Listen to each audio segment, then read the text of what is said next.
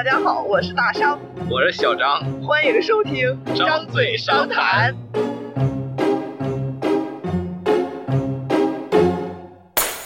新一期的张嘴商谈，今天呢，大商有话讲。他这个特别幸运，刚毕业就在北京有车了，十分难得。今天听他聊一聊他这个车的事儿。准确的说是还没毕业就在北京有车了，因为我们是一月份毕业嘛，然后我摇到车牌是十二月份，当年十二月份的最后一期。你摇了多久啊？我从我从申请到摇到基本上是两年，但是因为申请完了。申请完了还要审核吧，所以我参加摇号的期数好像是十期吧，应该大概。那你真的快呀！你知道我摇多久了吗？我不知道呀。我一六年考的驾照，当时拿到驾照就开始参与这个北京小客车什么汽车指标摇号，摇到现在都没中。就是我觉得啊。我觉得这个学车还是一个现代人类必备技能。我是从高中高中毕业之后就被我妈拖着去学车，我觉得这是一个非常正确的决定。学车这个事儿一定要趁早，大家有空一定要趁早去学车，把驾照拿下来，说不定什么时候你就有意外的惊喜了。那你就是就是那个在上大学之前的那个假期是吧？对我是那个假期去报名的，但那个假期没有学完，然后到了又过了一年，才把这个驾照完全考下来。你假期学了点啥？不是，我们当年学驾照跟现在还不太一样，就是我们的科目三那个路面考试是要跑五百公里还是六百公里？你跑完这么多公里，然后你才可以去 考试。然后当时就是为了跑这个，就每天大早晨。教练就带着你五六点钟拉着你出去跑，然后我印象特别清楚。我有一天开着开着开着车，我睡着了，开着开着车，然后整个人一点头，手从方向盘上掉下来了。教练没有发现你睡着吗？不是，就是相当于那种，就是也没有完全睡着吧，但是就是打了个瞌睡，点了个头这种。对对对，然后教练就说：“咋了？睡着了？” 哇，这也太吓人了！睡着的应该也不是我一个人，他应该有很多学员都睡着过。太危险了，你这。对，但是反正当时教练带我们开的路肯定就是那种没有什么车的路吧，所以有惊无险，然后就很顺利的把这个驾照考下来了。其实我们当时该说不说，这个驾照基本上是百分之百的通过率。那是以前我听说那个考试是不像后来那么严格的，甚至那个更早前呀，更早前就是你不用去驾校，哎，对，可以直接买驾照。就是我有一个朋友，他的驾照就是买的，在好久好久之前了，然后买的是 A 一的本儿，后来他实在受不了这个 A 一的本儿一年一减，一年一减，然后他就要求把自己的本儿换成 C 的。A 一是那种大车吧？对对对，那个那个要一年一检嘛。哇塞，那个都能买到，这也太不规范了。很多很多年前的事儿，然后然后然后后来他就强烈要求把自己的驾照换成 C，因为太麻烦了，而且他也不开大车。当时工作人员还跟他确认了好几遍：“你真的要换吗？” 因为现在其实考一个 A 一本其实还挺难的嘛，非常难。是。然后其实我相当于。拿到驾照之后也没有怎么开过车，我当时真的就是因为有好多其实女生拿完驾照之后就是一个有本但不会开车的状态嘛，我当时就以为我可能也就一直是这个状态了，也不觉得会有什么契机让我可以一直开车。虽然我就是有的时候放假回家也会拿我们家车练练手，但是我们家车是一个。很大的一个也不是很大，就是一个七座车，然后是一辆手动挡的车，因为我爹非常喜欢手动挡的车。然后每次开那个车，我就紧张的不行。虽然总说出去练车，出去练车，但每当出去练车的时候，我紧张，我爸紧张，我妈也紧张。就每次出去练车，一家人都特别累，然后就导致每次有有一点兴趣，但是基本上练个一个小时、两个小时就不愿意开了。你学的是手动挡还是自动挡？当然是手动挡啦，在我们那个年代，没有人学自动挡，自动挡是这两年才兴起的。然后，而且这两年学自动挡的人非常多，基本上都在学自动挡，而自动挡比手动挡还贵一些。我在驾照的价格，在驾校的价格是贵一些。啊，我也不知道为什么。还有，我觉得就是学车的时候，其实有很多固定的模式吧，就比如说侧方停车呀，还有倒车呀，他就会告诉你啊，你在哪个点，然后开始打轮打几圈，这种就倒进来了。但实际上开车的时候根本不是这样的，就是情况还是很复杂的。你作为一个新手，你根本都不敢动的。这就是这个理论跟实际的差别非常大。不是，其实我觉得就跟应试教育一样，其实考驾照也是一种应试教育吧，完全就是为了应付考试。然后我比较有意思的一个经历是，我拿到驾照大概四三四年的时候吧，就是读研的时候，然后我出去旅游，我去了趟澳大利亚，然后当时是有朋友在澳大利亚读书，然后邀请我们去，他当时告诉我们就是把我们的驾照要做一个翻译。然后好像那个手续不是很难走，就是在淘宝上做一个翻译，然后怎么怎么地就可以在澳大利亚那边用了。因为当时我们想租车，然后反正就是在淘宝上一顿操作，你什么都不用管，给钱就是了。然后之后就到了澳大利亚，然后我人生第一次开自动挡的车是在澳大利亚的右驾。啊，那挺好啊，就是一个非常神奇的经历，第一次开自动挡居然是在右驾。然后当时我也不太会开车，就他们说这个这个这个可能，如果在国内你开习惯了开左驾，去那开右驾会比较不适应。对呀，它右驾的话，那个那个挡把是在左边是吧？对，但是是自动挡吧，其实还好，你也不太用管这个档。啊，对，然后然后就是我反正也不会开吧，我就在那开。其实因为澳大利亚本身就是一个地广人稀的地方，也。也就车很少，就在马路上随便开的那种，也没出什么事儿。但我觉得我也挺勇的。然后最搞笑的是，我们当时开车开到了一个海边然后在那个沙滩上有个停车场，然后不会停车嘛。你在国内其实不会停车很正常，你就会叫你的朋友什么的帮你看着指挥一下嘛。然后我们当时就是在那儿让我朋友帮我看着怎么倒车呀，怎么打轮什么的。然后旁边就有几个外国人看着我们，一边笑一边拿手机录我们。你没有让他们帮忙弄一下？我感觉他们就非常不理解，就难道还会有这种操作吗？当一个新鲜事儿在那里一边笑一边录，哎呦，也是很逗了啊！然后，然后其实我觉得我真的挺勇的，包括我后来在北京买了车之后，我依然是非常勇的，就是自己上路了。现在想想，其实觉得挺后怕的。啊，哎，就是你，那你在北京买了车之后，你一开始就是直直接就自己开了吗？还是叫别叫别人带一下也不？没有啊，一开始就自己开了。我这个人其实很不愿意麻烦别人的，然后我这个地方又比较偏嘛，就第一是比较偏，车可能会比较少，然后第二就是确实比较偏，然后周围的朋友也就周围比较熟的朋友也没有太会开车都带我的，所以我就自己开。然后还是还是先说说这个，呃，摇到摇到号的这个事儿吧。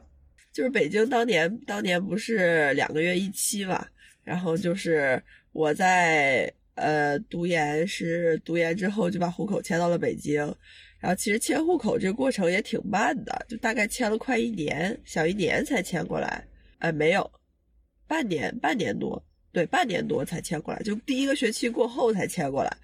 然后签完了之后，我就大家其实基本上都会这样吧，就是把这个信息填好，丢到那个池子里去摇，也不管也不管当不当回事儿吧，反正都会丢进去，是吧？基本上有驾照的人，然后我也就就一波操作丢进去了，没有当回事儿，根本完全没有当回事儿。然后当时我设了一个就是百度提醒，他每个月。就每次摇号的时候会给你发发一个短信，就类似跟你说什么很遗憾呀，然后你本次的这个这个多少多少号，然后没有中签巴拉巴拉这种。然后我收到这个短信，我也不当回事儿吧，反正就看了一下。哦，他他是这样的，就是啊，哦，我收到了一条短信，我现在知道了，北京摇号资格有效期是六个月，然后系统会对期满的申请送审，通过后延长六个月。还会自动送审，每六个月审一次。这种没有中签的，他又跟你说很遗憾，你每次摇号未中签，然后温馨提示巴拉巴拉巴拉巴拉，就是设置了一个百度，然后他就是每每次摇号都给你发短信，然后我每两个月大概收到一个，我也没有当回事儿。结果忽然有一天，幸福来的太突然，在这个二零一九年十二月二十六号的一天，当时。我刚好快毕业吧，然后也没什么事儿，在云南旅游，在西双版纳的那个植物园里，我记得特别清楚。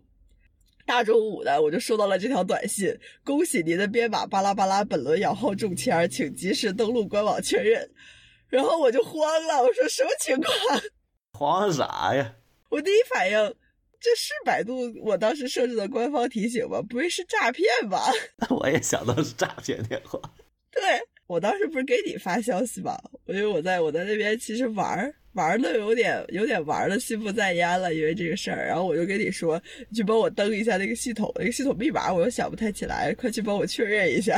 因为当时我并不知道摇到了之后我需要做什么。就是我特别怕，这如果是真的的话，然后我因为操作不当或者怎么地，这个号就没了。我不知道我需要以多快的速度去响应这件事儿，因为我当时是没有条件亲自去去去上网去去搞这个的。那个应该没不了，那个好像是半年之内还是什么都都有用有效吧。然后我当时最搞笑的是，我跟我妈说，我妈说这给啥呀？我说你可能要出钱给我买车了。哎呀。后来就反正也，当时真的就是没有心情逛那个植物园了，然后打了一堆电话之后，就大家也都说这个时间很长吧，就是半年的时间，但是后来发现其实是一年的时间，就这个一开始是半年时间有效，后来延到了一年时间有效，然后就也没有太管这件事儿，就放平一个心态吧，反正反正当时就也特别开心，然后我记得。因为也快毕业了吧，然后玩完之后，就是去找导师签字的时候，还跟导师嘚瑟了一下，然后导师导师就非常震惊的说：“哎呀，这我还是得跟身边的人宣传一下呀，跟大家说说，还是要有信心的。”而且而且，我觉得就是我们实验室特别幸运，我们实验室之前有一个师姐也是毕业摇到了号，那是啊，对，而且有一个师姐是。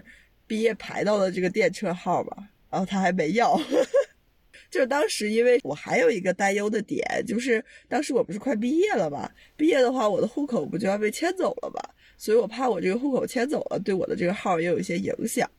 你的户口怎么会迁走啊？我户口会迁走啊，因为我毕业了呀。姐，你不在北京吗？那我要是不在北京呢？我当时也没有完全确认我要在北京啊。所以当时，然后我还问了一下，就是之前的这些，就之前这些师姐吧，就这种户口什么的有没有影响？但是应该是没有影响，就是这个号摇到了，它就是你的了，你直接去拿身份证，到时候办这些手续就行了。就是只要你当时的审核是没问题的，就没问题，应该是这样。然后后来就就就疫情了嘛，其实也是有一些影响的，因为当时其实来北京都很困难，然后包括。就是我爸妈他们也来不了。你是疫情之前买的车啊，是吧？不是啊。啊？不是说是一九年的十二月份摇到的号吗？然后不是就马上疫情了吗？哦哦，疫情就是那年啊！哎呀，我都有点忘了。不是，我印象很清楚，一九年的十二月份，十二月底到一月初的那个那个元旦吧，我在云南旅游。我在云南的地铁上看见了武汉爆发了一个什么什么什么病例的事儿，当时我还没有当回事儿，大家都没当回事儿。然后你还跟我说这个东西会很严重，巴拉巴拉。哇，你看我多么的有先见之明！你也就是说一嘴吧，你也不知道会是今天这个状态吧？那可不是，我当时早就预料到。我呸！哇！我当时多么的 有眼光！你这个什么都忘了的人，就这事儿我提一嘴，你记起来了是吧？行了行了，不说这个了。反正就是后来就就疫情了吧。然后当时那个指标反正写的很清楚是十二个月，所以我也没有很着急。然后做了哪些准备呢？我想想啊。然后当时我是五月份才到的北京，五月份到了北京之后。呃六七月份吧，然后找了我一个朋友去跟我一起开车，你你讲讲你这个怎么选的车呗？就很简单呀，好看。就好看，哎，对，女生选车只看颜。啊，没有，首先是这样，就是因为这个车不是我出钱，是我妈出钱，所以我妈大概给我定了一个标准，不要超过二十万，十几万的车，然后就首先在这个就就在这个价格档位看吧，然后我我真的是对我这个车的颜值非常满意，我车是一个就是两两厢车没有屁股的那种，就高尔夫了，然后我其实不太喜欢三厢车，我就喜欢这种这种。这种两两厢车，然后后边的后备箱是那样起来的这种车，我觉得这样比那种带一个长屁股的好看。嗯，然后另外就是高尔夫它比较小巧嘛，就是如果新手司机开的话，开小车的话可能会比较比较好开一点吧，就是好错车也好停。嗯，反正就是主要就是看颜值啊。当时去买车的时候是我舅带我去的，我舅就特别看不上我这个车。哪儿看不上？颜色也看不上，排量也看不上。其实我不太懂啊，我到现在都不太懂。他可能是觉得我这个车排量小吧，就是没有劲儿。你在城市，你在城市开用不了多大劲儿啊。用啊用啊，就是我我之前开车，我我不觉得这个车没有劲儿或者怎么怎么样。就是我的别的同事也跟我提过这个点，但是我完全没有感觉，是因为我当年开车小心翼翼，我根本就不会猛加速。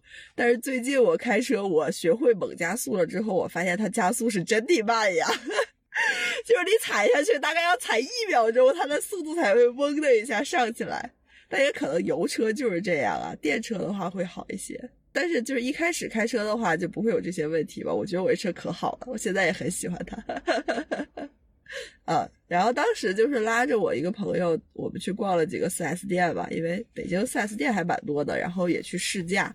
我试驾也是一个很神奇的经历，因为我当时根本不会开车，我就敢去试驾。然后也没试出来个好坏，因为你也没开过车，也不知道什么车是好，什么车是坏吧。反正就是去，感觉就是去体验了一下，随便开一开。嗯，然后看到这款车之后，我就很心动，我就决定买它了。买车的话就很简单了，只要你掏钱就可以了。然后也没有太讲价，反正感觉讲不下来什么，它最多是。讲下来个几千块，然后送你一个什么保险啊，或者一个什么套餐啊，什么一类的。哎，买买买完车就是上车牌呗？不是不是，然后其实就是你你跟他说，其实就是四 S 店会都帮你办好的，你把你那个指标信息告诉他，然后他就一切的手续都不用你自己搞了，他就会自己帮你弄好，你就可以开着你的小车直接走了。哦，就是四 S 店直接开出来的就是带牌子的啦？不是不是，他会给你一个临时的车牌，但是正经车牌的话，肯定要你去选嘛。选车牌也是也是一个非常简单的过程，就是你直接在幺二幺二三 APP 上，你把你的信息录进去，然后你就可以选车牌了。然后选车牌的话是，他会给你，我想一下，好像是一百个。一百个随机车牌加二十个自己车牌，自己车牌是啥意思？自拟车牌，自拟啊？对，就是你可以自己编你想要什么什么车牌啊，但是编的不一定有是吧？对，就是你编完了之后，他可能告诉你这个车牌没有。我当时大概编了六七个，我就崩溃了，就六七个车牌都没有，然后都不知道编什么了。这个百里挑一应该也足够了。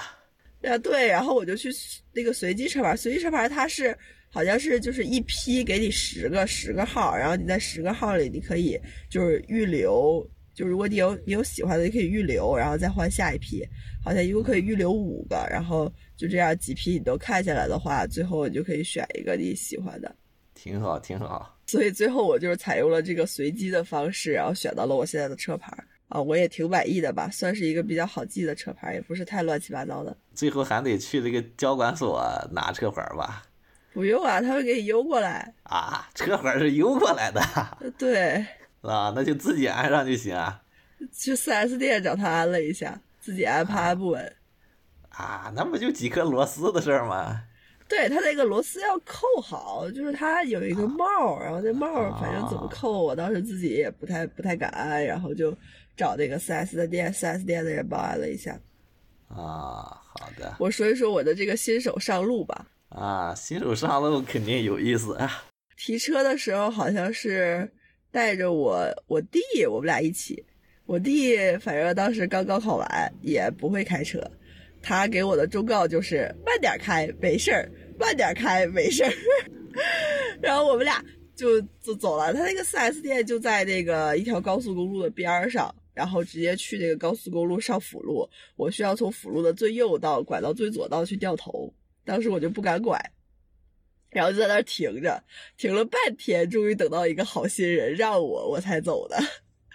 就我现在想想，当时是真的勇啊！就根本不会开车就敢上路，现在想想都很都挺后怕的你。车没弄个那种新手司机的那种贴纸吗不？是一开始你新车你还没有检车，你是不能弄那些乱七八糟的东西的。啊，是吗？就是你新车你要开几天，然后你开到，然后去检车啊。现在好像这个这个这个这个流程简化了，不用检了，不用自己去那个叫叫什么呀？反正就检车的地方检了。然后，但是啊我当年还是需要的。就你检车之前，你肯定不能动车吧？是吗？哎呀，这我还真不知道。哦，我有一个题外话，在我买车的前几天，我还换了一本驾照。啊？啥意思啊？我当时还驾照刚好到期了，我又去换驾照，我又怕这个驾照出问题买不了车。驾照，你不是那会儿你才刚好五年，五年了。五年了。对呀、你想想吧，我大二、大一、大一完事儿考的驾照吧，然后那个不是研究生都毕业了嘛，刚好五年，五年多。啊反正一开始我也没管吧，因为因为当时是想换个北京的驾照，所以其实疫情期间就过期了，然后我也没管，因为我也不开车。然后到北京，后来到北京才把这个驾照换成北京的驾照，就也是刚好换了北京的驾照。我不知道如果是外地的驾照的话，还有没有一些其他的问题。换了外地的驾照，对对，摇号不影响，摇号是看你的户口啊。对对对对，反正就当时也是刚好顺便吧，然后也换了一个北京的驾照，然后就有了我心爱的小车车。新手上路的故事呢？还有没有？然后就刚刚说到那个检车嘛，然后那天我就请了个假，自己开着车去检车了。但是这个事情我非常后悔，因为我后来才知道这个检车是可以，就是你直接让别人带带带带着检，其实就行。就是你把车交给，比如说保险公司啊，或者是四 S 店四 S 店的一些人，当时好像好像其实有活动，你也花不了几个钱，让他们去帮你检一下就行了。但是我当时不知道，我就是自己开着去的。我当时开着去，然后到那儿，我把车就是停在路边儿嘛，然后嗯完全掌握不好我的车到右边的这个距离，就把我的轮毂给蹭了一下，很心疼。然后开完车回来之后，我把车就是开回单位嘛，然后我们单位旁边是一条很宽的马路，然后也没什么车，然后马路两边就会停着一排，就是大家大家把车就放在那儿嘛，停着一排车，然后我当时在马路中间掉头，我的车直直的往前开，我的车的左前侧 就咣当一下撞到了停在路边的一辆车上。哈哈哈就现在大家听说我的撞车经历都觉得特别离谱，因为是这么直着开直接撞上去的。就是我也没怎么开过车嘛，我完全不知道这个车的前边到那边有多远，我应该就是多近的距离才停下来。就把人家的车门撞了一大坑，把我的车前边也也反正也撞撞斜了一块儿吧。当时我车还没有上牌儿呢。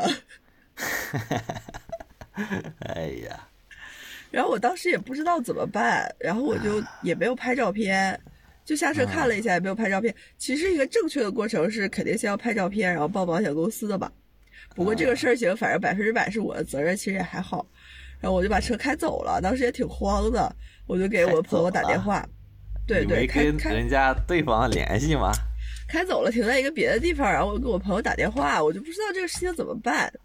啊，然后我朋友给了我两点建议，第一点是，其实我这个车呀连牌都没有，也看不太出来是谁撞的，跑了估计也就跑了。如果有监控的话，估计也看不出来是谁撞的。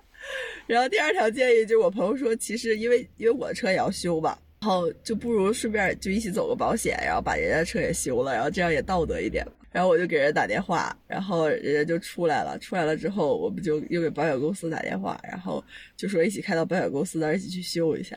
我觉得那个人也挺郁闷的，自己在路边停的好好的车就被人给撞了。对，然后就导致我这个车连牌都没上，就直接直接去修了。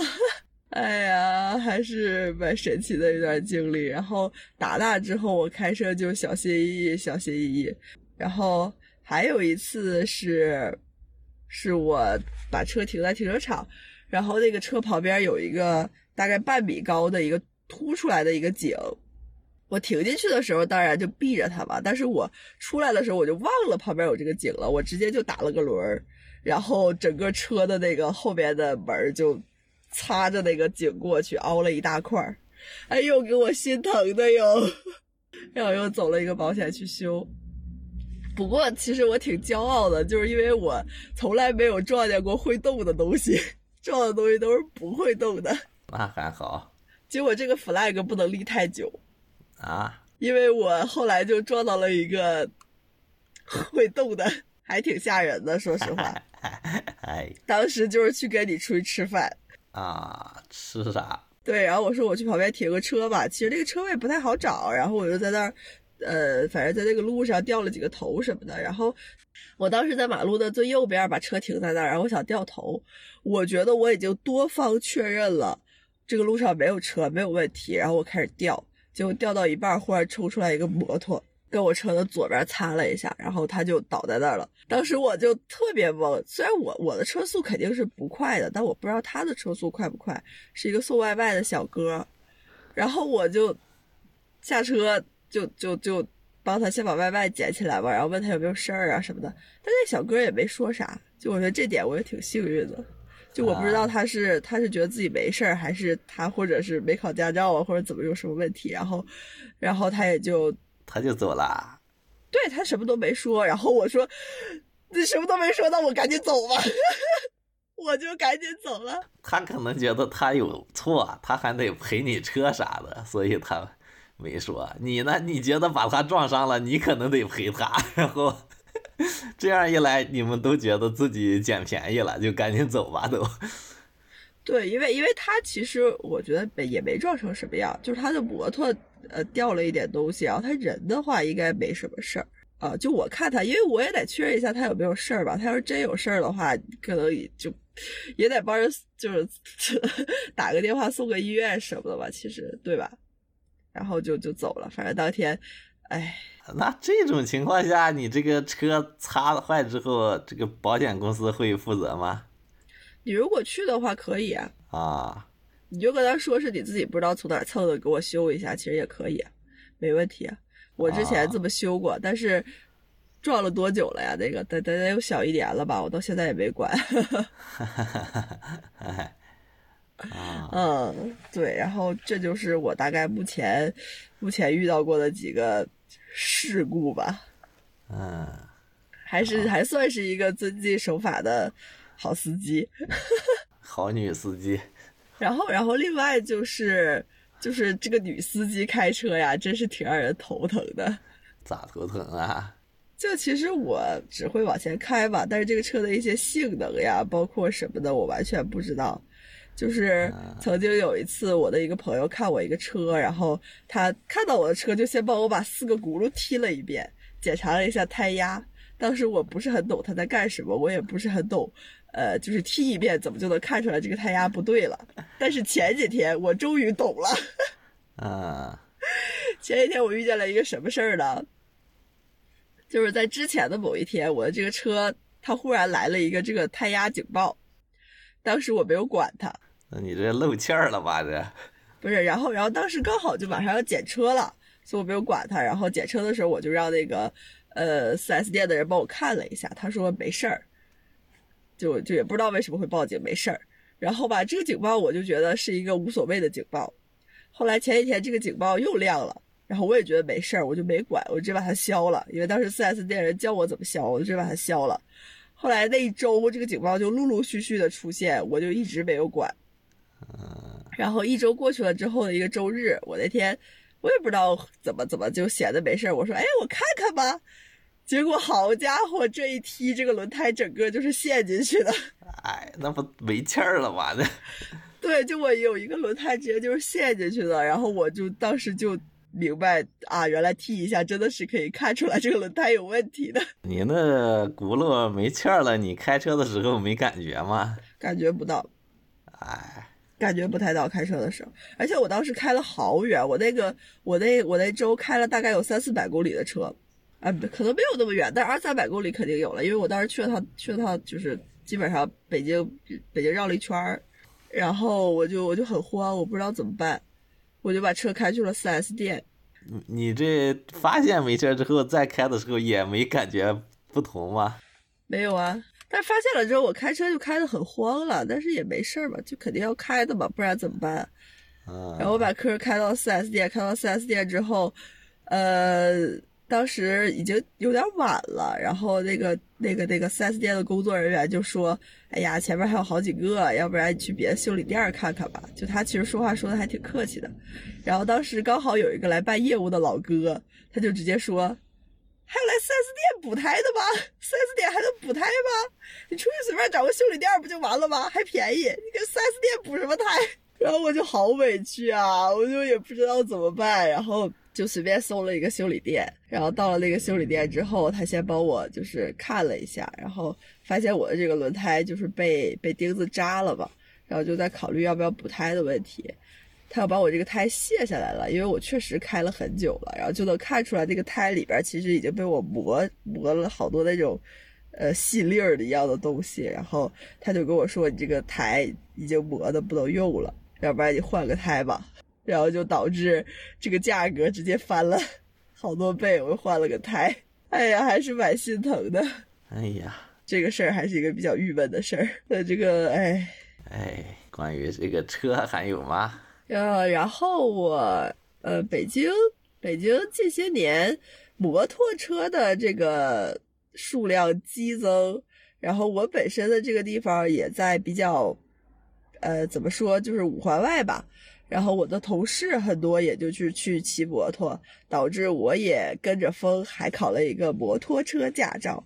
把摩托车驾照的事情也跟大家稍微讲一讲。好的。追分女司机，那必须就是摩托车驾照的话，它分 D、E、F 三个本儿。这三个有啥分别呢？就是你看你的你的驾照上其实都会写嘛，就是不同的这个驾照类型。然后我们一般的话，这种小型小型汽车就是 C 一嘛。然后摩托车的话，呃，D 本是普通三轮摩托车和 E。E 本是普通二轮摩托车和 F 本是轻便摩托车。这个轻便摩托车驾照好像基本没有年轻人去考，这个好像就是挺老大岁数，你考不了前面几个本儿怎么地？反正就是这个轻便摩托车基本上没有人考，一般人就考这个 D 本或者 E 本。D 本就是三轮摩托车那种胯子，然后 E 本就是二轮摩托车，就是一般大家常见的那种摩托。然后，因为呢，如果你考了 D 本的话，你可以骑 E 本，而且地本的话，它本身不需要掌握平衡，看起来还更简单，所以当时我就毫不犹豫的选择了这个地本。但实际上学下来的话地本其实没有想象的那么简单。嗯，呃，摩托车科目二最难的一个科目就是绕桩吧。你先说一下这个摩托车驾考驾照，它也是考四个科目吗？对，摩托车考驾照跟汽车考就跟 C 本其实是一样的，也是分科目一、科目二、科目三、科目四。然后科目一和科目四是理论，科目二就是一些，比如说也是那种什么坡起呀，啊，摩托车是坡起，然后弯道、单边桥和绕桩这四个科目，然后再加上科目三的路面，科目四的理论，就其实跟 C 本差不多，就把这个驾照考完了。嗯，不过他考试的时间非常快，就是你呃先考科目一，科目一考完，大概你需要把科目四的题刷掉，然后大概也就一个礼拜的时间去申请的话，你可以把科目二三四在一天之内考完，然后就可以直接拿驾照了。哦，那一天之内就都弄完了。对，因为他科目二和科目三其实就是连着考的，基本上所有人都是连着考，就你把这个车开出来，先开科目二，再开科目三。科目二、科目三得学多久啊？一般呃，一般的话，大家学半个下午就就，啊，半个下午啊。其实就是去熟悉一下流程，然后就科目三啊，科目三基本上就是熟悉一下流程，跑几遍就行了。就是你知道在哪儿打灯，在哪儿转弯，在哪儿摇头就可以了。啊，摇头是个什么概念？因为它科目三其实是就是，比如说有几个那种他设的人行道啊，设的学校啊，他要求你左右观察，然后踩刹车。驾驶员摇头是吧？对对对，然后因然后因为他的那个驾驶系统都是电子的吧，他的那个头盔会感应，然后你就需要摇头，让头盔感应到你 在左右观察，但其实就是一个比较机械的摇头就可以了，啊，原来摇头是这个意思。就很简单吧，就是你只要把那些在每个地方你要做什么记住了就可以了。然后就主要练科目二，科目二的话，呃，那个绕桩还是挺难的，就是二轮摩托的绕桩可能会比较简单，三轮摩托因为它体积比较大嘛，就是你一方面要保证你不碰到桩，一方面你又不能压到线，还是还是需要练一练的这块儿。哎，我有个疑问，这个三轮摩托考的时候，这个教练是不是坐在那个斗里？那肯定不是啊，不是这个啊斗里啥也没有，就就是一套电子的系统，完全就是电子播报。那教练是坐在你后面，教练不坐在车里啊，教练就在外头呀。在外头，教练为什么要坐在车里呢？随时指挥嘛，跟那个汽车一样。哦，是吗？哦，好像确实啊，汽车考试的时候是有是有教练坐在旁边的，但摩托车考试没有，你就自己骑着摩托就去了。我当时考试还蛮顺利的，反正一次就过了，也还蛮紧张的。就当时其实摩托车驾照很便宜，一千多块钱就就一千多块钱就搞定了，一千出头。然后当时我我就是也是去年冬天没什么事情做嘛，然后就去学摩托，就是当时是哎开着车去驾照学车，呃 也是蛮有趣的体验，就开开摩托还挺好玩的。也算是，就我我当时其实一般的人啊，他们为了快吧，就最多练一个周末就去了。但当时我练了大概两三个周末，也是去玩的，多多开开车也挺有意思。其实学摩托有一些人也挺不靠谱的，就那摩托就，因为他他的油门在在那个手上吧，然后有的人如果开不稳的话，他紧张，然后他就手反而会猛的拧一下，然后那摩托就会冲出去，还挺吓人的。那你这啥时候买摩托呀？摩托在看呀，就是我妈特别反对我学摩托、骑摩托，在当年还没有我的时候吧，应该是就是也是很风靡摩托嘛。然后我爸就一直想整个摩托，我妈就不同意，后来也没有整成。我妈就一直觉得这个东西很危险，确实很危险，其实。那是、啊。然后当时我我学摩托的时候没有告诉我妈，我是学到了一半儿，然后有一天才跟她讲的，我妈就非常不开心。然后我妈说：“你学摩托多少钱啊？”我说：“一千多。”我爸说：“给你两千块钱，你别学了。”这孩子买断了这。呃，但是但是我后来就顺利的把这个摩托车驾照考下来了嘛。嗯。然后考下来了之后，我发现了一个天大的 bug。什么 bug 啊？就是摩托车的驾照和你的小汽车的驾照，就不管你有多少个驾照，你都是。用一本驾照，一本驾照啊，对，他只会在你的 C 一后边帮你多写一个 D，、啊、然后其他的都不会变。也就是说，你的这个，也就是说，你 C 一不是有十二分可以扣吧？你加了一个 D 驾照之后，你的这个 C 一和 D 是用共用的一个十二分。你不是小汽车有十二分，摩托车再有十二分，是他们俩加一块一共有十二分。就说这个是这个分儿啊，其实是扣在这个人身上，并不是扣在这个车身上。对对，然后当时其实我那本驾照，呃，因为一些技术问题，上次录音的一些音源丢失了，然后我现在单口把最后这段补上。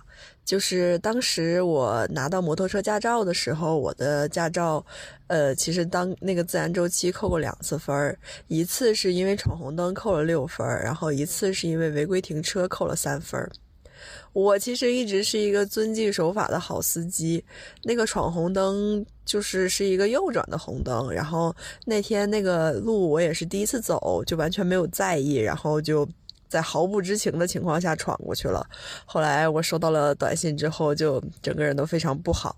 然后那个违规停车，违规停车还蛮正常的吧，反正就是运气不太好嘛。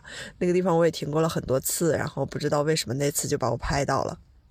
然后扣了九分了，就相当于我整个人就非常紧张。然后现在其实，在幺二幺二三上，你可以有两种减分的方式，就是学法减分和做志愿减分。学法减分就是你看够三十分钟的视频，然后去答，应该是二十道题吧，就是科目一或者科目四那类的题，然后呃超过九十分就可以减一分。其实他那个视频还挺有意思的，我记得当时刷刷到过一个类似那种交警和女司机拍的一个小品类的一个，呃，一个那种短剧，蛮有趣的。